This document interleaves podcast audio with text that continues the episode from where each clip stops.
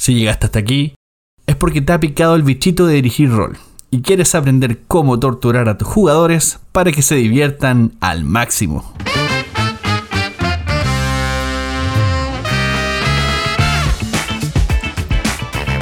Hola, soy Lorena Mancilla y estás escuchando Manual de Supervivencia Lúdica, un podcast de Devir donde conversaremos sobre juegos de mesa, rol y bueno, cualquier juego o cosa que quepa en tu ludoteca.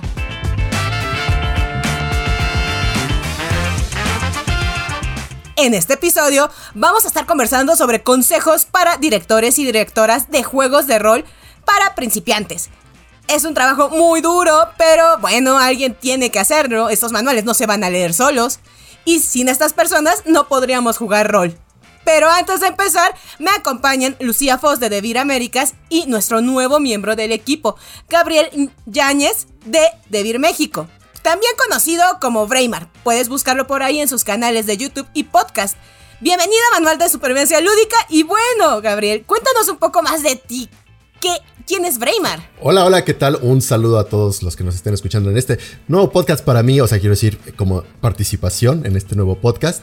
Eh, yo soy, pues, un creador de contenidos que se ha hecho un poquito conocido en México, precisamente en la difusión de juegos de rol, con este nombre de Braimar. Me pueden buscar en youtube.com slash Braimar y en el podcast de exclusivo de juegos de rol, Rol o Rollo, que suena los lunes a las 6 de la tarde en México también. Eh, otros horarios en el mundo, bueno, ya, ya tendrán que, medir. Y pues también soy un individuo que le encanta jugar desde siempre, todo tipo de juegos. Y pues qué, felicidad estar aquí ahora con Debir también, participando en pues este programa y pues en cualquier otro lugar que nos podamos encontrar. Oye, yo solo tengo una pregunta. ¿Qué significa Braimar? Braimar es, bueno, es una larga historia, de hecho hay un video al respecto por si quieren saber un poco más. Vayan a su canal, pero, pero sin Vayan al canal, Mira cómo busca suscriptores. pero, pero puedo, puedo decir que es el nombre de un personaje que hice, pero nunca jugué hace como 20 años. Y me gustó mucho el concepto del personaje, pero lamentablemente no, no había sido puesto en mesa hasta el año pasado. El año pasado fue justamente la primera oportunidad que tuve de, jugarlo. Lo utilicé como mi identidad en redes sociales y de ahí se quedó. Entonces ya todo el mundo me conoce por Braimar y pues de ahí. De, ahí qué, ¿De qué sistema?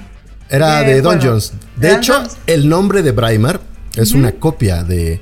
O sea, yo, yo me lo fusilé, que es lo que, como decimos en México, me lo copié literalmente, de la guía de Van Richten de vampiros. Hay... Mm en la guía de Van Richten tiene algunos quotes o unas citas, así flavor text, y hay un Braimar Orkbane que dice una parte del poder del vampiro, ¿no? Así como, ah, era un vampiro que era muy fuerte, lo tratamos de ahogar en el río, pero no pudimos, ¿no? Firmado por Braimar Orkbane y dije, ah, qué buen nombre, lo voy a copiar. Casualmente nadie ha encontrado esa referencia. Soy el único Braimar en, en internet, en el mundo, y yo soy muy feliz. Entonces es, se ha hecho mi identidad. Pueden buscar en Google Primer y dan conmigo. Bueno, ahora sabemos que casas que cazas vampiros en tus tiempos libres. Eso es bueno saberlo, aparte de que estás haciendo cosas de rol también. Exactamente. Bueno. Bueno, eh, y yo, hola, Lore, tanto tiempo, ¿no? Hace un montón que no salía en el podcast. toda esta temporada no te había visto. ¿Cómo has estado, Lu? Bien, bien. La verdad que me gustaron mucho los capítulos aquí de, Season 3. Em, y contenta, contenta de volver para, hablar de rol. Siempre contenta para volver a hablar de rol. Así que muy, muy entusiasmada. Y también está buenísimo tenerlo a Gabriel en el equipo. Sumándose, bienvenido. Me tengo que acostumbrar a decirte, Braimar. Me tengo que acostumbrar. Pero bueno, súper contenta y entusiasmada porque siento que el tema de hoy es un tema del que no se habla lo suficiente, me parece. y que si queremos que más gente juegue rol, necesitamos que más gente dirija rol. Porque lo que nos pasa a los masters, o al menos, a ver, corregime si me equivoco, Braimar, pero... No, no, no, ya sé por dónde vas, tienes toda la razón. es que, claro, em, uno quiere, ¿no? Como si viene alguien y te dice, nunca jugué rol, quiero jugar rol. Tú dices, bueno, te armo una campaña, te armo una, te armo, jugamos a algo, armo una aventura, llama a tus amigos. Y cuando te quieres dar cuenta tienes seis mesas y estás tratando de complacer a todo el mundo y estás jugando sistemas diferentes y aventuras diferentes. Y entonces eh, terminan muy agotados los masters, porque es, es su trabajo. Entonces, eh, Hay con muchos- más masters nos hay- dividimos entre todos el trabajo. Hay muchos jugadores además- de, hay muchos jugadores de rol, pocos masters. Pero esperen, antes de que entremos de lleno a la plática, quiero recordarles que estamos en nuestro juego de temporada, donde en cada episodio les daremos una palabra clave y ustedes tendrán que decirnos en el post de estreno en Instagram, ojo, solo en el de estreno en Instagram, cuántas veces salió esta palabra y los primeros tres que aciertan en cada post ganan puntos.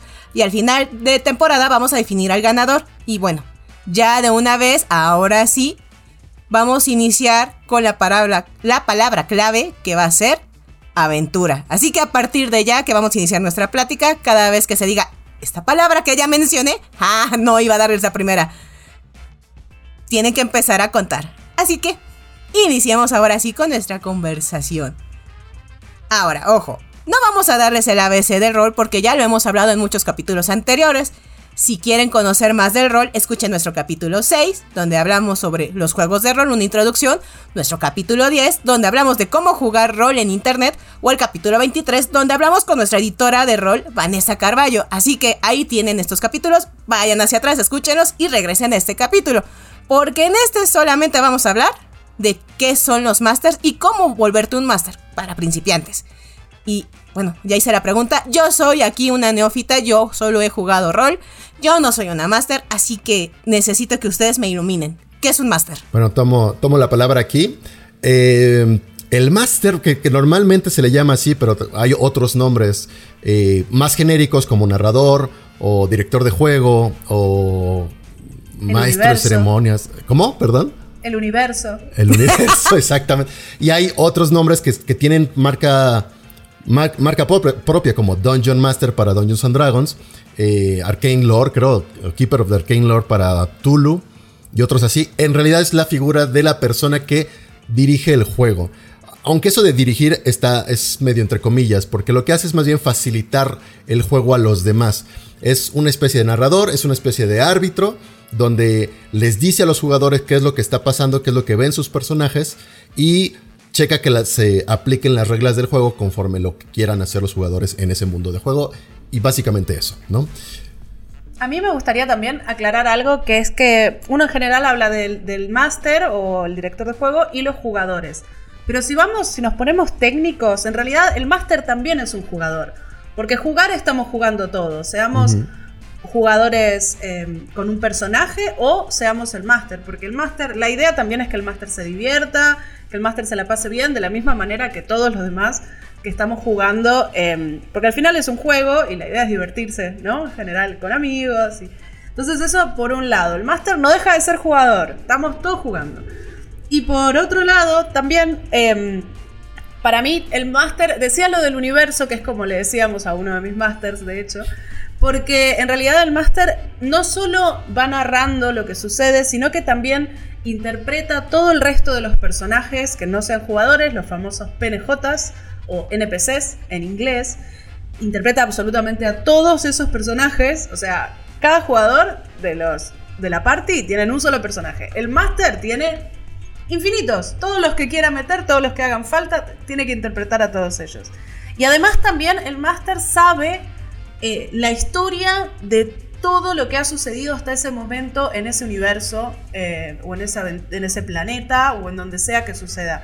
Yo sé que suena muy abrumador, pero lo cierto es que en general si uno lee, por ejemplo, una senda de aventuras de Pathfinder, como para ir un poco a un ejemplo concreto, siempre te dicen, bueno, en tal lugar está construida esta, esta, no sé, esta ciudad que está encima de unas ruinas y esas ruinas en su momento fueron construidas por tal persona o por tal civilización y estaba tal dios y hubo tal reliquia eh, escondida ahí y un montón de información de cosas que pueden haber sucedido hace siglos con respecto a lo que está pasando ahora y que en general si aparecen en la senda de aventuras es porque tienen relevancia con la aventura, pero los personajes nunca se van a enterar de esto, salvo que hagan una investigación increíble y demás.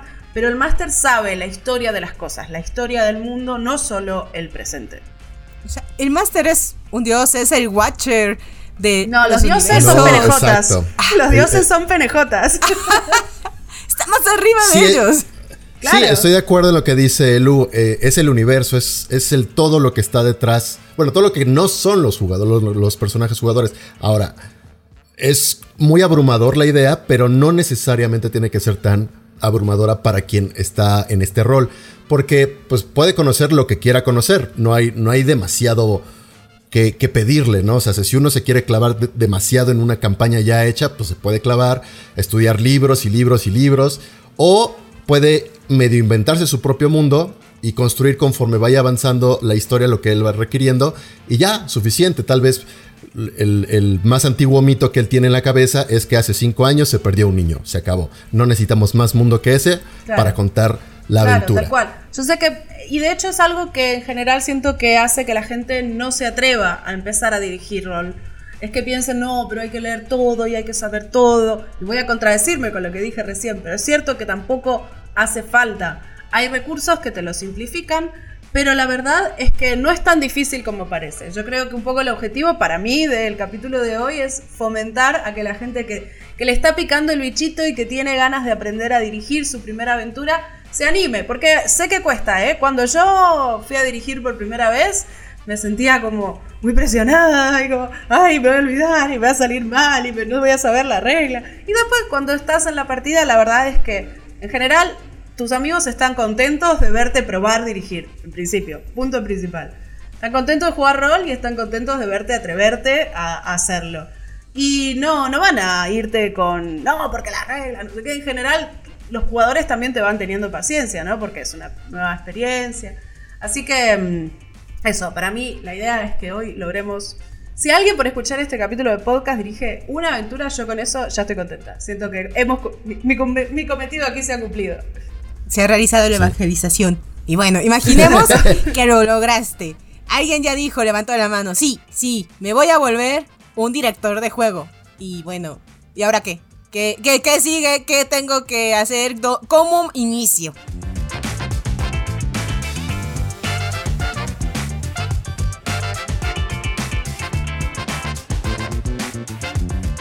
Pues para empezar, las primero para empezar yo creo que las ganas son lo más importante. Hay veces Check. Hay sí, sí, claro.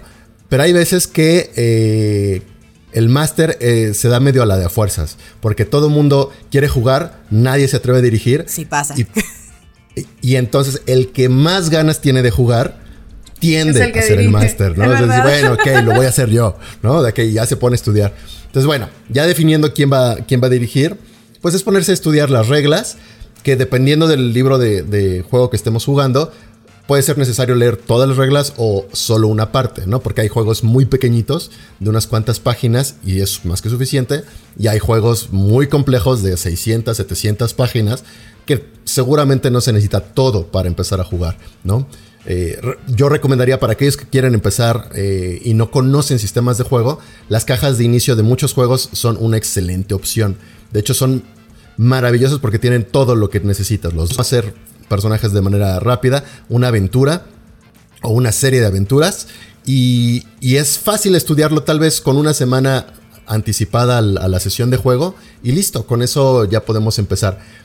Pero si no, o sea, si uno quiere hacer sus propias historias, yo cuando comencé, y sé que es el caso de muchas otras personas, aunque supongo que más raro hoy en día, pero nada impide que agarres unos dados, tú determines, literal, si no tienes idea de alguna de reglas, tú determines valores a los dados y digas, ok, tú vas a ser un personaje, vas a, ¿qué quieres hacer? ¿Qué quieres lograr? Van contando una historia entre todos y, le dices a tu jugador, saca más de esto en los dados y, sucede, saca esto otro en los dados y sucede, ¿no? Y si no, que yo te cuento qué va a pasar que no lograste. Sí, para, para mí personalmente, y esto es por supuesto algo, algo personal, eh, para mí es más difícil eso. Para mí es más difícil inventarte algo de cero e inventarte las reglas de cero y, eh, y querer crear algo de la nada eh, que agarrar, por ejemplo, una caja de iniciación o un libro básico o una aventura que ya está escrita y simplemente decir, bueno, voy a dirigir esto. Como que siento que te ahorra mucho trabajo ya tener ciertos parámetros listos. Por ejemplo, no sé, eh, la caja de iniciación de Warhammer te trae los personajes ya hechos, cosa de que los jugadores no tengan que... Pero el kit esencial de DD no te lo trae. Porque DD cree, el kit de, estoy hablando del de quinta edición, ¿eh? DD cree, entiendo yo, que eh, como que el proceso de creación del personaje es parte intrínseca del juego, ¿no? Y entonces eh, eh, tienes que aprender a, a, crearte tus personajes.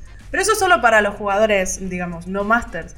El máster en sí lo que tiene la posibilidad es que, claro, si ya tiene los encuentros armados, cuántos esqueletos hay en este cementerio, cuántos zombies, cuántos vampiros, qué nivel tienen, cuáles son como sus ataques, sus habilidades y demás. Y entonces uno ya, eh, incluso muchas veces te viene el mapa de donde sea que sucede eso, entonces no tienes que también armar el mapa. Para mí es más sencillo empezar por cosas que estén hechas, que intentar imaginarse de cero un sistema. Porque, porque hay muchos sistemas además. Hay una cantidad de sistemas. Algunos son más fáciles, otros más difíciles. Eso también podemos hablarlo. Pero, pero hay cantidad, cantidad de sistemas hechos. Eso sí, yo creo que para mí al máster le tiene que gustar leer. Porque en general hay que leer. Lo, pongo entre. ¿Qué? El youtuber, el youtuber va a decir que no. El youtuber va a decir, no, se puede aprender mirando videos. ah, no, bueno.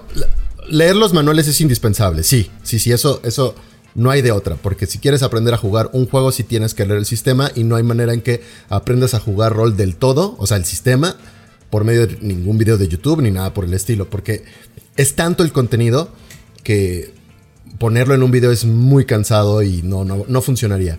Ahora, la inspiración para contar las historias, que también podríamos decir que se basa en leer, podemos leer pues libros muy importantes, tal vez no es tan necesaria porque hay muchísimos contenidos que nos van a inspirar aventuras, ¿no?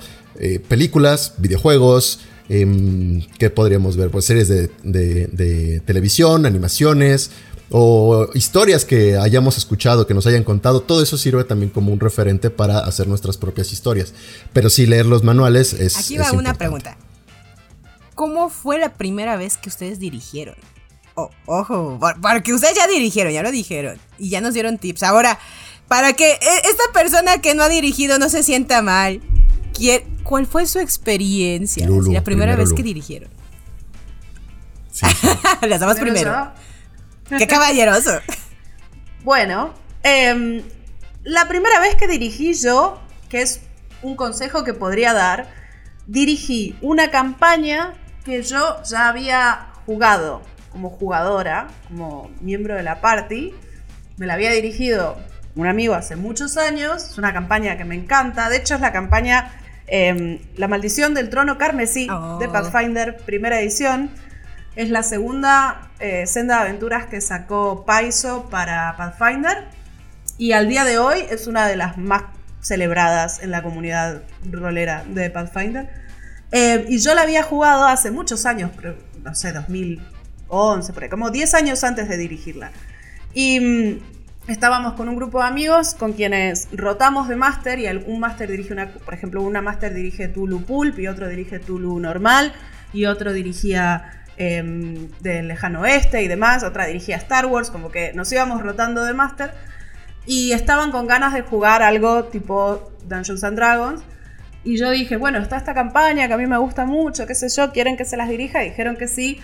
Em, entonces me sirvió mucho que es una campaña que yo ya jugué. Primero que es un sistema que jugué mucho, entonces lo conozco ya de por sí como jugadora. Y además la campaña ya la conocía. Entonces si bien fue hace muchos años, obviamente hay muchas cosas que no me acuerdo. Em, tenía como mucha cintura como para... No, no era terreno desconocido, por decirlo de una manera. Entonces yo diría, primero un sistema que hayas jugado en lo posible, si ya lo jugaste como jugador y segundo, si encima puede ser una campaña o una aventura que ya jugaste, obviamente con otra gente, ¿no? Porque no se vale repetir aventura. eh, esos son, para mí, buenas formas de empezar. ¿Vos, Brayman?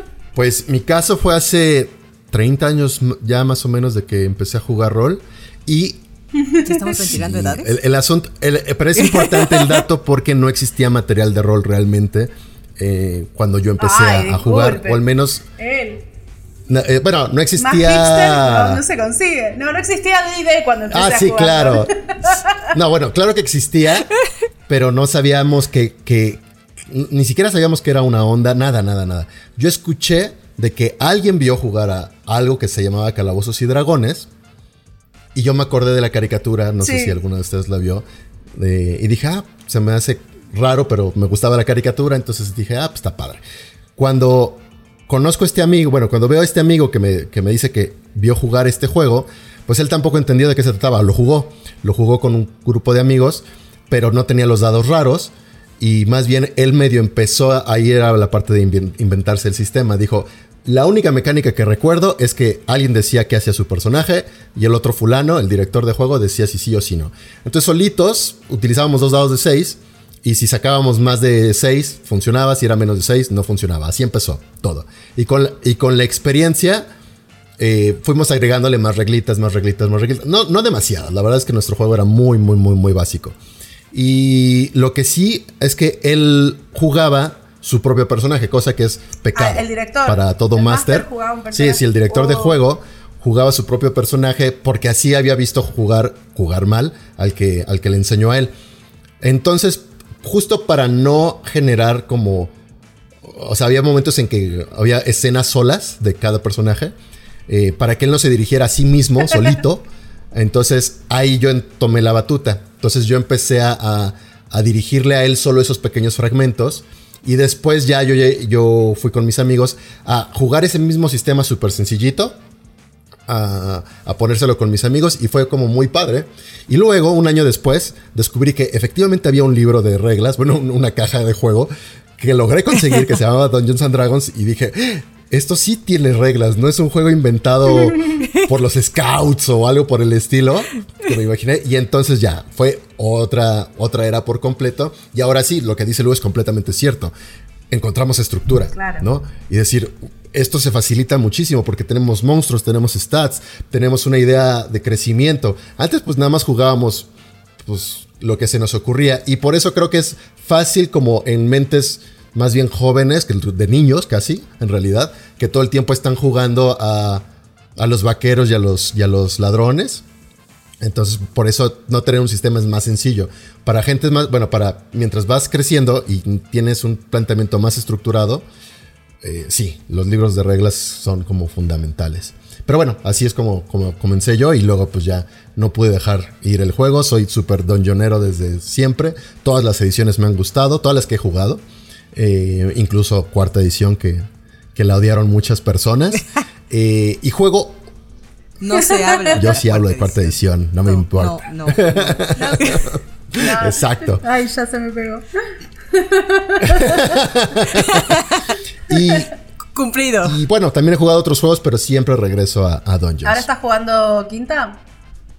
Quinta, quinta por completo, ¿Y sí. estás dirigiendo? Muy feliz. ¿O, estás- o las dos cosas? De- ahorita estoy más como jugador. He diri- dirigí hace poco, pero eh, ya casi no juego como máster recurrente. Más bien es un one shot, dos one, shot, dos one shots, por ejemplo. Bueno, una two shot, Claro. más bien. Eh, porque, porque no hay tiempo.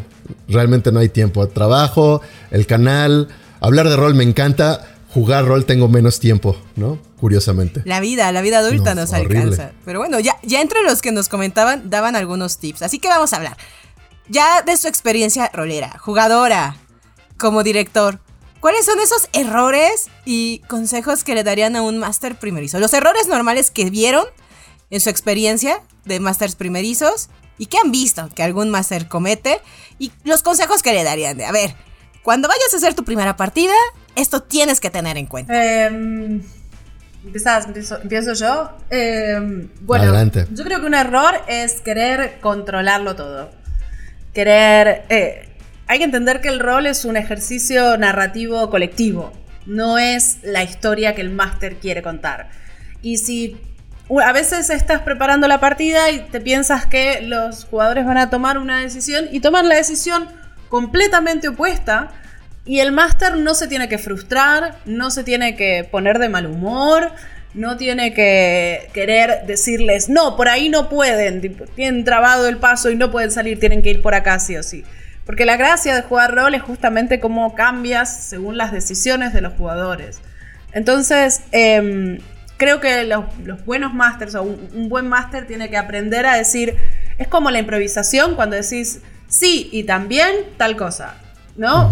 Como nunca ir en contra de la party. Si la party quiere fundar una ciudad en un dungeon que estaba infectado de goblins y ellos mataron a la rey goblin y ahora se quieren dedicar a mejorar la economía de la mina de y bueno vamos por ahí. O sea si es lo que quieren hacer vamos a ver cómo se puede hacer. Me parece que entonces hay que claro quizás el máster quería que dejasen esa mina y siguieran el camino hasta encontrar al dragón y, y los jugadores dijeron no pero mira acá tenemos entonces, bueno, eh, hay que saber adaptarse y a lo sumo ir dejando pistas nuevas como para intentar motivarlos a ir a buscar al dragón. Pero si se quieren quedar ahí, se quieren quedar ahí. Entonces, me parece que eso es importante. No, no frustrarse si los jugadores toman decisiones que no te esperabas, que eso va a pasar siempre, y que van en contra De, la, de la historia que tú querías contar. Ahora que dices eso,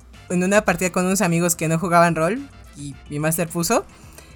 hicimos todo para atrapar un goblin. Lo hicimos todo, lo amarramos todo. Y de repente fue de, ah, sigamos nuestro camino. Seguimos nuestro camino. goblin amarrado. Llegamos a una cueva. Y de repente nuestro master fue de, ¿no se les olvidó algo? No, por nada. No, ¿por qué? Mm, el goblin Ah, pues nadie dijo que cargaba al Goblin. Sí lo atamos y todo. No se nos ocurrió que nos lo íbamos a llevar para hacerle preguntas. Así que sí, hicimos todo por atraparlo, pero nadie se le ocurrió que nos lo teníamos que llevar con nosotros. Y el Master solamente escuchando todo lo que decíamos y fue como un... Creo que estaba pensando, ay, estos tontos. Todo el tiempo. Todo el tiempo pasa, exacto. Sí, también, por algo es muy similar, nosotros condenamos a una raza a la extinción. Teníamos que, haberla, teníamos que haberlos llevado a la, a la arca. Llegamos al arca y dice, bueno, ¿ya qué veníamos al arca? Ah, sí, olvidamos pasar por las cosas que teníamos que proteger del en el arca. bueno, sí. Así pasa. Pero otro error es eh, parecido a lo que, bueno, relacionado a, a, este detalle como jugador, pero como máster también, de no tomar apuntes. Porque uno como máster y también al relacionarse con los jugadores pasan cosas que no se habían anticipado, ¿no? Generas un nuevo NPC o quién tiene el goblin, ¿no? Ese tipo de detallitos eh, los tiene que tener muy en cuenta el máster precisamente para que la historia sea sobre todo verosímil, que se mantenga dentro del mismo universo, que sea cohesiva. Entonces, a mí me este fue un grave error que yo cometí. Eh, en una sesión a otra, eh, empezamos la sesión y les dije, ah, bueno, están llegando a la ciudad y hay una gran feria, que no sé qué, y mis jugadores así como, pero te dijimos que no íbamos a ir hacia la ciudad, no íbamos a ir hacia, los habíamos quedado en el otro, y yo, oh, qué horror, o sea, yo les estaba contando una historia porque no había apuntado que su decisión había sido completamente otra a la que yo me imaginé. Entonces, al no tener, tener esos detalles, pues se te van, ¿no? Sí es, un, es un grave error para, para primerizos. Yo creo que sí. Hay que, tener, hay que tener el, cuadernito de la partida, de la, de la campaña, y ir tomando Los jugadores también, ¿eh? Yo, por ejemplo, lo que es el inventario de los jugadores, yo ahí no me meto. Yo les digo, me dicen, quiero, le reviso los bolsillos, le saco todo al monstruo que se murió, al enemigo que derroté. Le digo, bueno, tiene un cinturón de fuerza, tiene esto, tiene lo otro ustedes lo anotan, chicos. Yo no voy a llevarles el inventario. Eso también, ¿eh? Tampoco hay que hacer la, la babysitter de la party. Ah, sí. hasta cierto punto hay, hay, hay, responsabilidades que caen en la party y responsabilidades que caen en la master. Y el inventario no es la de la master. Yo en eso... A, menos de que sea el arma maldita o cosas por el estilo. Ese, es así. Sí. ¿Quién tiene la daga mágica, misteriosa?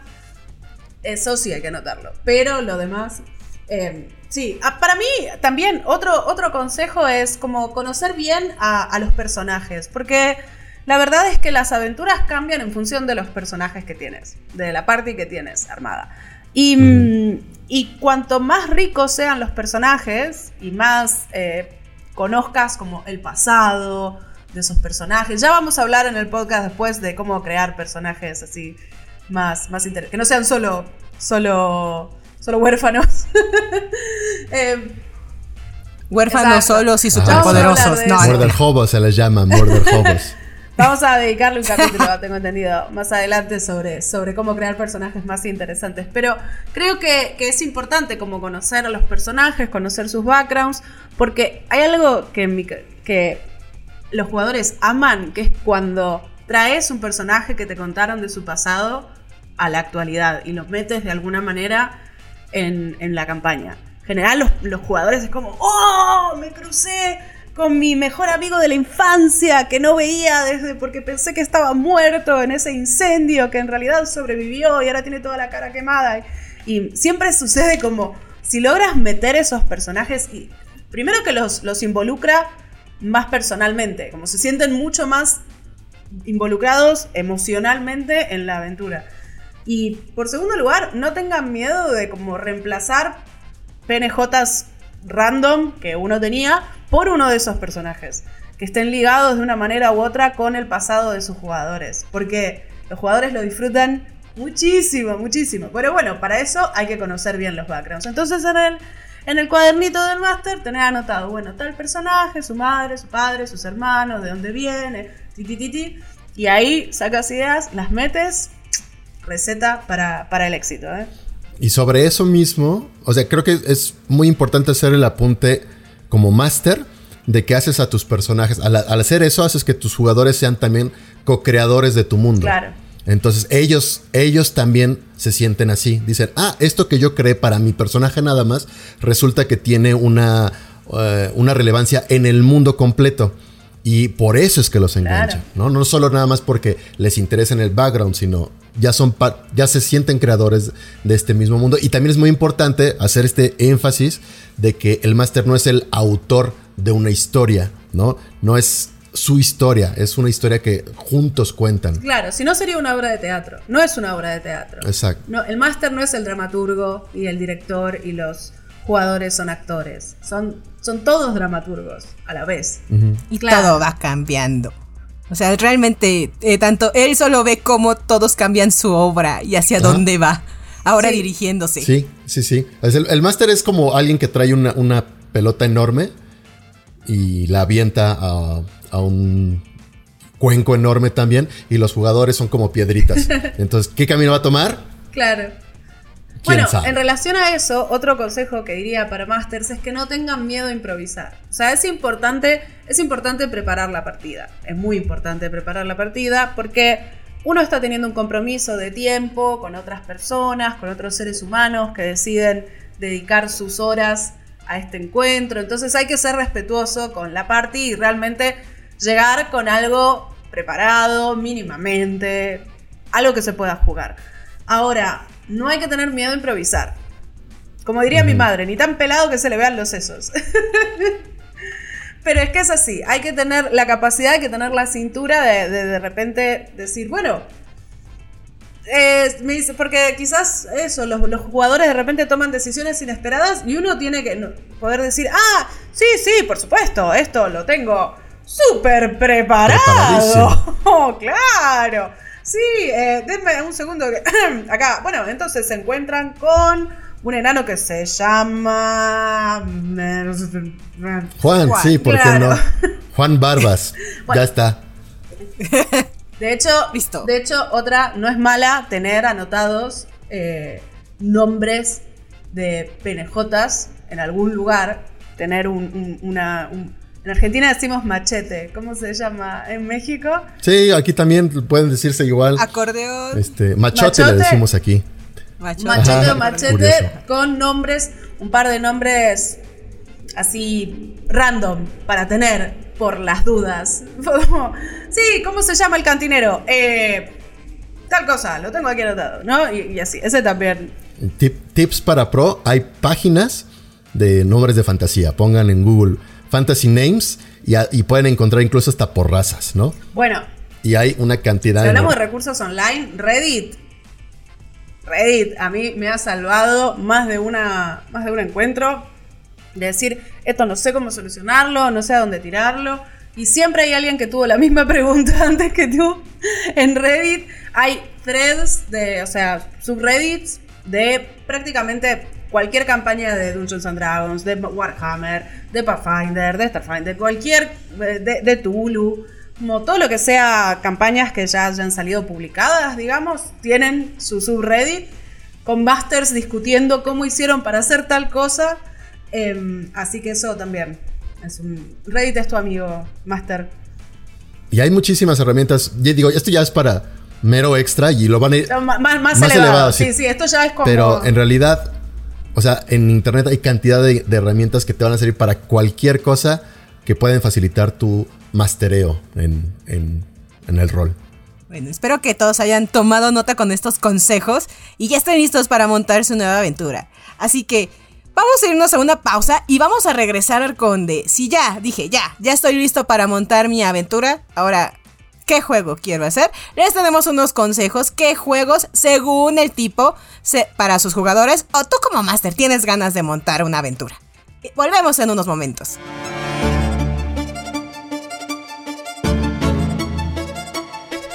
En el capítulo anterior de The Beer Roll Night, zombies danzantes llenaron la habitación de nuestros héroes.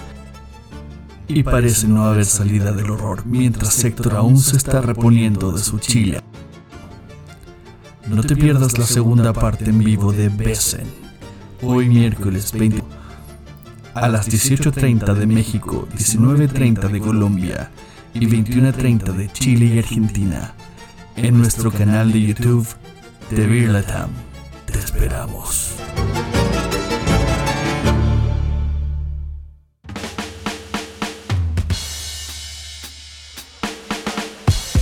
Hemos vuelto. Como han escuchado, seguimos con nuestra aventura de Baesen. Sobrevivirán los aventureros, estarán menos locos. O bueno, yo creo que ya estaban así de locos. No lo sé. No estoy segura. Así que dejémoslo hasta ahí, veamos. Y pueden ver su aventura en nuestro canal de YouTube Latam y seguirlo los miércoles. Así que veamos cómo les va. A mí ¿Tú me encanta Lu? Besen, no me importa nada. si nos volvemos locos, si. Bueno, no, pero en realidad no te vuelves loco en Besen, pero sí vas perdiendo, como vas teniendo miedo. Eh, Sí. Claro. Siendo más miedoso. Y tú, Braimar, de Sí, hecho, tú estás- los Sí, dos. sí, sí. Exactamente. Fue la- Ay, el- ¿Qué, qué tal? Pues mira. En este segundo capítulo. Pues la verdad es que el, el setting es maravilloso, es increíble. Ah, Le digo a la gente que a mí me recuerda mucho el estilo de, de Laberinto del Fauno, nada más que ubicado en, todavía Sí. más en Escandinavia, en un lugar más mister- misterioso todavía.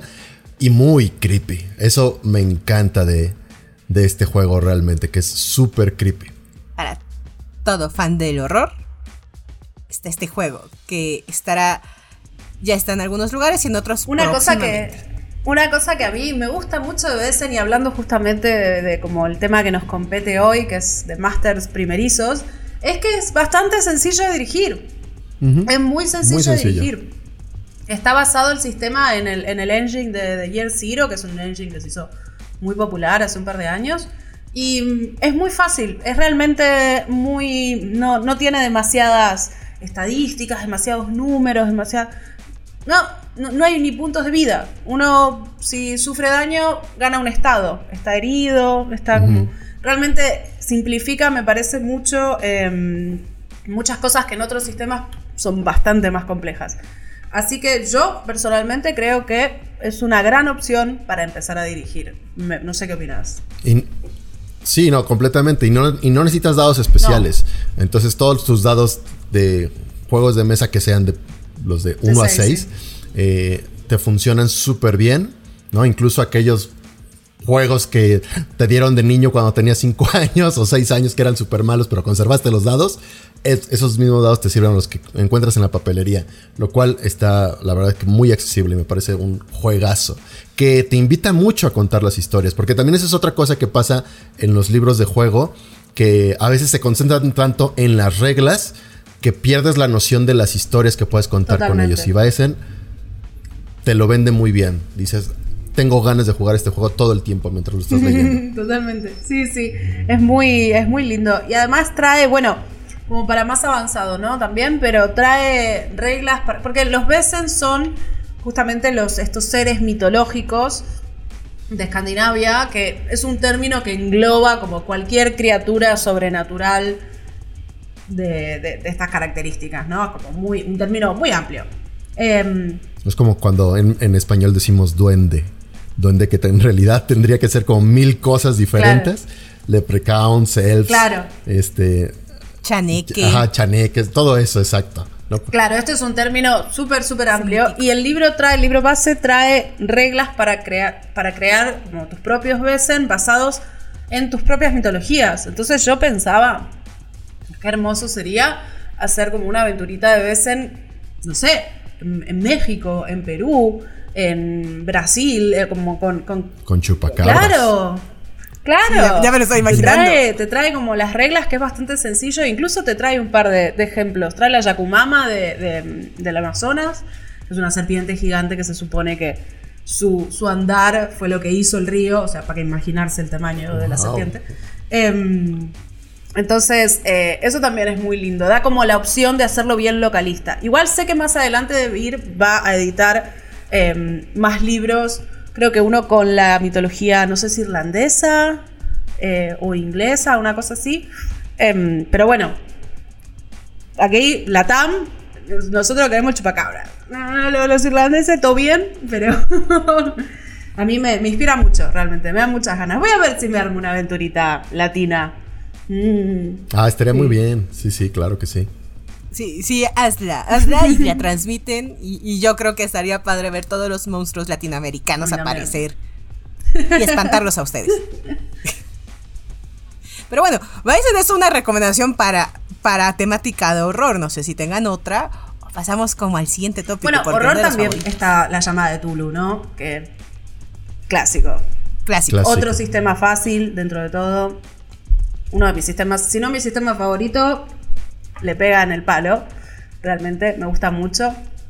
Em, también que va por la séptima edición y también todo lo que es mitología Lovecraftiana, ahí sí que te vuelves loco, ahí sí que no sobrevives, ahí sí que eso es eso sí, ¿eh? no es un juego muy optimista, digámoslo así. Bueno, bueno, si eres un máster y dijiste yo me voy a aventar el horror, tampoco es que quieres ser optimista. bueno, pero el, concepto de Tulu es o sea, de las aventuras de Tulu es que tengas que... Es tu camino hacia la locura. De eso se trata siempre Tulu, tu camino hacia la locura. Y bueno, y monstruos horribles, inenarrables. Cuanto más sepas, peor vas a estar, básicamente. Yo creo que al máster de horror lo estás convenciendo con eso. ah, no, claro, por supuesto. Los másters tenemos una fama de que, de que nos gusta torturar a las parties y, y un poco de verdad hay en eso, no sé. Sí. Completamente. y sí. Es, el máster es una persona malvada, dentro, bueno, maliciosa en todo caso. Le gusta saber lo que los jugadores no y le, le gusta justamente hacerlo sufrir por lo que él sabe que los demás no saben que están pasando. Es verdad. Me siento muy identificada. Exacto, sí, sí, sí. Jugamos con la incertidumbre de los jugadores. Eso, eso también debería ser. Eh, ahí es un pequeño gancho medio mala onda, así medio malicioso para aquel que quiera ser máster es, tú quieres jugar con tus jugadores, así, juega con sus incertidumbres. Con sus emociones, sí. Con sus emociones, también eso es muy bonito, claro.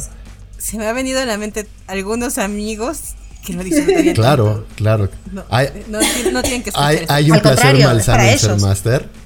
Sí. hay cierto placer. Y también hay un cierto placer en, en, en verlos cuando resuelven las cosas de una manera inesperada. Y, quizás un encuentro que pensabas que iba a ser muy difícil termina no siéndolo tanto porque usaron la creatividad y lo resolvieron de una manera diferente a, la, cuadrada, digamos. Y no sé, una vez, por ejemplo, mis jugadores entraron en un dungeon por atrás. Hicieron unos túneles, castearon puerta de, de piedra y entraron desde el Big Boss. Digamos, entonces lo hicieron de atrás para adelante. Primero se cargaron a, la jefa, super jefa última, mega poderosa, no sé qué. Llegaron ahí frescos con todos sus hechizos, con todo su punto de vida. Y después hicieron el dungeon de atrás para adelante. O sea, como se fueron encontrando con cada vez más enemigos, pero menos, menos poderosos. Entonces, lo lograron. Yo dije, yo estaba segura de que ese dungeon alguien no salía vivo. O salían todos corriendo, se morían tres o cuatro, o TPK. TPK, Total Party Kill. Ah, sí importante la terminología en el rol. Pero, pero bueno, a veces los jugadores, uno, uno quiere ser malicioso y dice, esta no la sacan, esta no la sacan. ¡Ay! Y te sorprenden, sí, exactamente. Y, hasta te, humillan, o sea, te dejan tu villano así como, ¿en serio? Sí, sí pasa. Y también es muy divertido. También es muy divertido. Claro, claro, claro. Bueno, hablando de eso, eso es como más, eso no es horror, ¿no? Eso es tipo, eso es fantasía épica. Y hablando de fantasía épica, ¿Qué sugerías? Yo, ah, me gusta más eso. La Hay muchos, muchos. ¿Qué, qué juego? ¿Qué juego Ma- puedo jugar? hay- ma- yo, yo diría que son diferentes sabores de Dungeons and Dragons siempre. ¿no? O sea, Pathfinder, tal cual la marca Dungeons and Dragons, pero hay muchos otros juegos que retoman, o sea, de esta escuela que se llama OSR o Old School Revival, eh, que retoman como las primeras ediciones, que se sentía un juego más de, de, de aventura individual heroica, pero no super heroica, porque últimamente eh, Dungeons and Dragons y Pathfinder estamos utilizando personajes como super poderosos, muy parecidos a películas tipo Marvel, Claro. tipo superhéroes, ¿no? En donde pues las acciones son así impresionantes de lo que pueden hacer los personajes, mientras que en el Old School Revival hay varios juegos. Ahorita puedo pensar en, en clásicos del mazmorreo, Dungeon Crawl Classics. Es más bien, eres un aventurerillo, un elfo, un enano, que se enfrenta a un calabozo y puede morir porque hubo una trampa sencillita, así de, no sé, picos, y se murió. Se acabó, ¿no? O sea, algo muy clásico, muy casi que mundano, con fantasía limitada y poca magia, ¿no? Normalmente. Eh, ¿Qué más de fantasía que podemos recomendar? Bueno, Warhammer, yo diría. Warhammer. es fantasía como más oscura, igual, ¿no? Es un setting bastante más, más lúgubre, de alguna manera, que, que o que Pathfinder. Pero también califica, para mí califica completamente dentro de fantasía épica, aunque sea un, un setting un tanto más oscuro. Y bueno, la caja de iniciación que ya la comenté, pero es que es, es divina. Estoy enamorada de la caja de iniciación de Warhammer. Es una de las cosas más lindas que he visto en rol en mucho tiempo y súper, súper recomendable. Pero sí, es bastante más dark. Es como... mm, No, no sé ni cómo... no- bueno, bueno, cualquier persona que haya jugado Warhammer, digamos, miniaturas o otras cosas, sabe de lo que hablo. A ver, hemos hablado de cajas de iniciación. ¿Cuál es su favorita? ¿Existe la de Pathfinder? La de Pathfinder había salido la de la primera de edición, Warhammer. pero ahora ya falta la de segunda. Y fal- Todavía no salió segunda la de no Falta, falta segunda. Em. Starfinder salió caja de iniciación. Aquí no llegó igual. No, ha llegado, no ha Ah, llegado. América. Y está. Y Y Warhammer. en Dungeons and Dragons está el, el Dungeons and Dragons. Starter Kit y el kit esencial ahora. Y eh, para mí el kit esencial de Dungeons and Dragons, no conozco lamentablemente las otras cajas de los otros juegos, pero el kit esencial de Dungeons and Dragons para mí se me hace de todas las cajas de inicio que conozco de Dungeons, la mejor que ha salido ever. Es muy linda, sí, está muy Definitivamente. bien. por, por costo-beneficio de lo que tiene ahí. Yo, yo sí conocí la caja de iniciación de Pathfinder y era muy buena, porque sí te traía los personajes prehechos, te traía personajitos en cartoncitos, sí te traía todo y dados, todo, todo para iniciarte. Entonces era como de la mejor compra que tenías si ibas iniciando, te traía Bueno, esperemos todo. que pronto salga la de Para segunda. para iniciar una partida. Segunda, La segunda edición segunda seguramente. ya la- Hay varias de- cosas. Porque Pathfinder Y la de Warhammer que Exacto. Es que Pathfinder le mete mucho, mucho producto, mucho, no sé cómo llamarle, pero muchos elementos de juego. Eso es lo que, lo que mete y está muy padre eso. ¿Y la de Warhammer qué trae? La de Warhammer trae em, de todo también. La- de hecho, por ejemplo, la misma tapa de la caja, eh, del lado de adentro, es una mini pantalla de director de juego.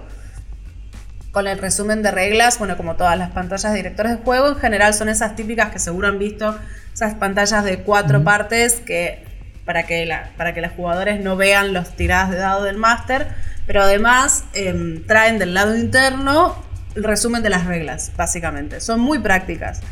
Y mm, la caja de iniciación de Warhammer, la tapa de la caja, del lado de adentro, es una, es una mini pantallita de máster. Pero trae jugadores, eh, personajes prefabricados, personajes prehechos, que son creo que seis. Trae una aventura y luego cinco aventuritas, cinco escenarios que pueden jugarse como continuación de la aventura o por separado, como cosas independientes. Trae dados, trae dos ma- trae mapas para el máster y mapas para los jugadores. Em, trae ayudas de, de tipo de compras, ¿no? Y entonces hay como una ayuda a los jugadores de todas las cosas que pueden llegar a comprar en el mercado. Y también trae hojas de rumores, por ejemplo, rumores que pueden haber llegado a escuchar los jugadores en algún momento. No, súper, súper completa. Muy linda es. Muy, muy linda. Y es lo ideal. O sea, un máster primerizo. Sí, no, no, no. Eso es lo que decía al principio de que a veces inventarse cosas es mucho más trabajo que tomar algo que ya está hecho. Que realmente no, que te puedes dedicar a, a la experiencia de dirigir y en todo caso, una vez que terminas eso, dices, bueno, ok, me voy a comprar también el manual básico, me voy a comprar también, vamos a crear personajes nuevos, como te puede motivar a, a- a seguir subiendo escalones en dificultad. Pero una caja de iniciación te trae todo lo que necesitas ya, ya listo y es mucho más sencillo. Pero bueno, digamos, este máster todavía dijo, bueno, es que ninguna de esas cajas me llamó la atención porque me gusta más la ciencia ficción, el sci-fi. Entonces, ¿qué juego me recomiendas? Yo me voy a arriesgar a un libro, Híjole, buscar. es que ciencia ficción es un tema complicado porque, bueno, para mí, porque una cosa sería los temas como de espacio o, o- aventuras de ficción, digamos, en un futuro, y otra cosa es la ciencia, ciencia ficción, que son hardcore. Entonces está Starfinder, que es como un Star Wars, pero Star Wars no podemos considerarlo como ciencia ficción. ¿no? Sí. Entonces, si te ¿Cómo gusta. que no? Eh, no, ese debate vamos al luego de, ópera espacial. Ajá, exacto, es ópera espacial, Star es Wars. ópera espacial, que, que está súper bien. Ópera No- espacial, no, no la descalifico, solo quiero decir que si te gusta la ópera espacial, vete a Starfinder, ¿no? Eh, Pero Iman, no vamos a entrar al debate de Star Wars de ciencia O sea, ficción no ópera espacial. No, Es eso es en otro episodio. Eso es en otro No episodio. sé. yo, yo sí entraré a ese debate. Digo, yo, yo tengo ese debate personalmente, no lo voy a traer, ok. Pero también están juegos como, justo, ¿no? Que Debir va a traer el Altered Carbon. Sí. que En América es ya de está. transhumanización. Transhumanización está muy Llegará interesante. próximamente a México. Bueno, transhumanización no sé si sea el término adecuado, pero el, el punto es que la conciencia de los seres humanos puede trasladarse entre cuerpos. Eso, e- ese concepto sí es muy ciencia ficción, ¿no? Hardcore ciencia ficción. Y, y pues depende qué tipo de historias quieras jugar, ¿no? Precisamente. Creo que, pues vale, cualquiera. No sé qué otros conozco yo de ciencia ficción. Bueno, estaba Ah. Cyberpunk, ¿no? Como, Ah, pero Cyberpunk, viejito, por supuesto. ya está, está medio... Seguro que siguen jugando. Sí, y, Pero se renovó por el videojuego. Sí, y hay otro Shadowrun. Shadowrun. Shadowrun también es súper popular, que es un poco Dungeons and Dragons en, en un ambiente de, de cyberpunk, ¿no? Donde, donde la Tierra de repente mutó y generaron, o sea, la Tierra que conocemos mutó en, en- en una fantasía tolkieniana, pero pues existen, no sé, elfos cibercriminales y, Claro. y, y- y- y- y dragones que probablemente son eh, dueños de corporaciones o qué sé yo, ¿no? Bueno, Starfinder es un poco Pathfinder in- Space, ¿no? De alguna manera, Ajá. que, va un poco también con esa lógica. Podría llegar a tener un elfo cibernético piloto de una nave, tranquilamente. Em, y Altered, claro, Altered Carbon es, es, es como otra cosa, nada que ver, nada que ver. Yo igual sí creo que Altered Carbon para masters primerizos es un poco complicado. Yo no lo Sí. recomiendo. O sea, está como para ir incorporando reglas de a poquito. Yo diría que más bien para masters con... eh, A ver, es muy divertido. Y si te gusta la serie de Netflix, lo vas a querer jugar. Ya lo sabemos. No importa lo que digamos aquí, lo vas a querer jugar. Y si nadie quiere dirigir, entonces vas a terminar dirigiendo. Go for it, hazlo. Pero de repente recomendaría ir incorporando las reglas de a poquito en lugar de todas, todas juntas. Porque son, son, son muchas reglas, es un sistema novedoso, un sistema que usa todos los dados del set. Em, no vamos a entrar en detalles, pero, pero sí diría eso. como, Atentis es, es más complicado. Mi, nobleza obliga a, a avisar. Pero es muy divertido. Claro. es- y esto de que puedas cambiar de cuerpo, puede ser una inteligencia artificial. Tu personaje puede ser una inteligencia artificial. Ni siquiera tiene que ser persona. O sea, maravilla. Da para volar la imaginación. Y, ahora vamos a los que a lo mejor nos ubican en algún término. Porque tenemos al Señor de los Anillos. ¿En qué lo ubicamos? Sí, es fantasía épica. Es su- para mí es su propia categoría. ¿Su propia categoría? Diría que no. ¿El Señor de los Anillos? No, yo creo que... es- O sea, bueno, no, para mí es fantasía O épica. sea, es fantasía épica, pero no es lo mismo una fantasía épica que transcurre en la Tierra Media a una fantasía épica que, no transcurre en la Tierra Media. no sé, es que yo no soy tan fan Ah, no, pero ¿por qué invitamos a esta. O gente sea, al podcast? Lorena, Bueno, está bien. La polémica, Este, primer lo- lo que capítulo sí y yo decir- diciendo estas cosas. Gabriel, por favor. Lo- lo que sí- Así no te vamos a invitar más. sí- Producción. Lo que sí voy a decir es que el Señor de los Anillos es, es el pináculo. Eso sí. Sin el Señor de los Anillos completo. no estaríamos teniendo esta No conversación. existiría esto. O sea, Así eso sí es fácil. ¿No? E- Eso es completamente cierto y de aquí parte todo, ¿no? Entonces eso, eso me encanta y pues viene además pues el juego, ¿no? También. definitivamente. El de One Ring, ¿no? En- Anillo único. pues justo, el anillo Claro, único. está. El anillo único está. eh, bueno, había uno que se llamaba MERP, Middle Earth. Eh, Roleplay. Uh, ese sí, sí, ese no sí. sé si no fue el primer juego de rol que jugué, ¿eh? te estoy hablando hace muchos años. Em, y está. ¿Pero te gustó? Yo nunca lo Tenía jugué, pero, pero 13 me dijeron años, que... el- obvio que me gustó. Ya, ya, porque... a- a- Y si Claro. fue su primer juego de rol, pues, y sigue jugando rol, O sí, era un hobbit. ¿Qué más quieres? era su... Ah, claro. Eso es cierto. Pero mm, sí, no, eh, no, hace mucho. Ya creo que ya cayó bastante en, en- en desuso. Seguro que hay gente, siempre hay gente que juega igual, ¿eh? Pero Siempre hay gente que juega, pero, pero me gusta mucho que sí renueven eh, la mitología del Señor de los Anillos para juego de rol.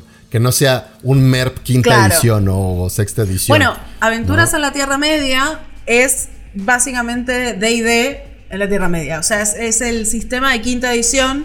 Claro, es que es el sistema Ah, de sí, juego cierto. de quinta edición. Tal cual. En el, en el contexto del Señor de los Anillos. Entonces, eso es diferente. A ver, ya, soy, soy Master Primerizo, no sé de qué me están hablando. ¿Cuál es la diferencia entre Aventuras de Tierra Media y El Anillo Único? Explíquenme. O sea, sí, me gusta El Señor de los Anillos. ¿Cuál de estos dos Ah, juegos? ¿Cuál es la ya. diferencia? Pues justo eso, lo que, o sea, quinta edición son las reglas de, de- de Dungeons and Dragons que tienen cierto sabor y que últimamente, pues lo comentamos hace ratito, ¿no? Últimamente son más de superhéroes, se sienten así, super, o sea, sí es súper épico, ¿no? No es, no es nada más épico.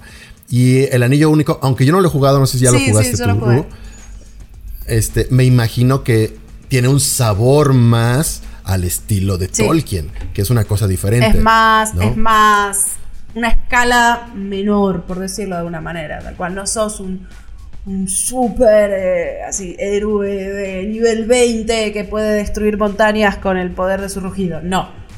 Sos un hobbit o un elfo que sabe usar el arco y la flecha. No sé cómo decirlo. Es bastante más como eh, grounded. Me sale en inglés. No sé cómo decirlo en castellano, Sí. pero. Más aterrizado, sí, es más- claro.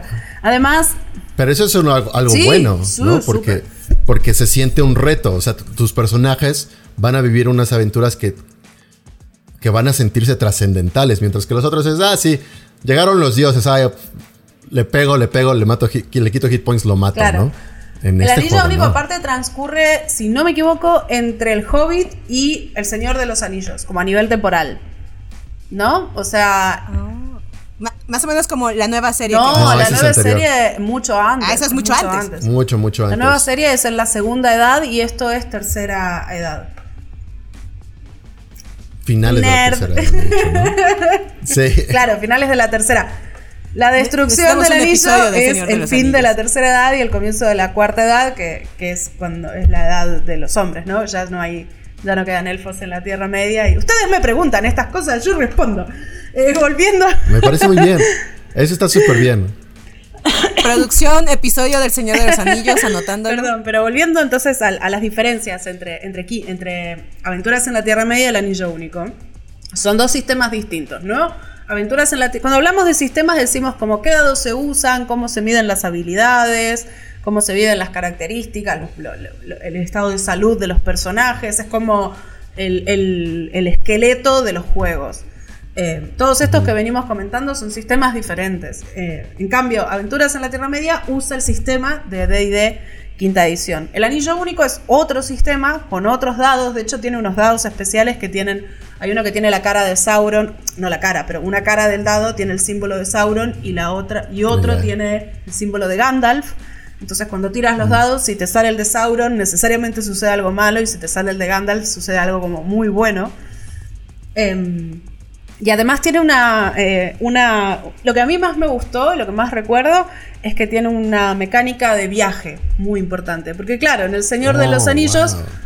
Claro. viajas mucho, estás todo el tiempo moviéndote, yendo de aquí para allá. Sí, claro. Y, tiene, y lleva tiempo, lleva tiempo. Y entonces el sistema tiene una mecánica para retratar esos viajes y para de alguna manera hacerlos jugables y roleables. Eh, muy, muy linda, muy novedosa, que yo la verdad incorporaría.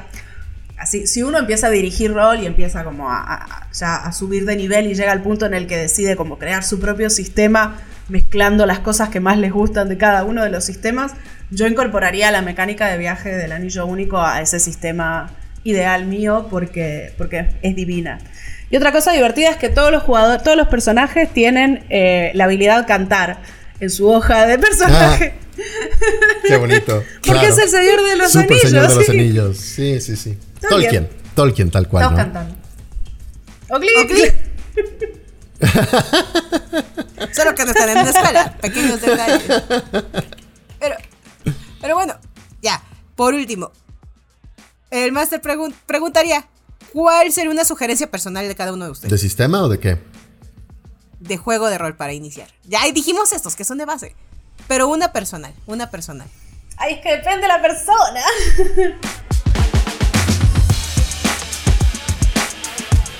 Ay, pregunta difícil. Sí, es que Ah, no, ya, ya, ya, ya te dicen, ah, bueno, está bien, pero tú dime uno, uno por el que debo de iniciar. Eh, yo iría a Besen. La verdad, me, me ha sorprendido muchísimo. Siento que es muy sencillo de aprender, muy divertido y fácil, fácil de dirigir. Así que yo me quedo con Besen.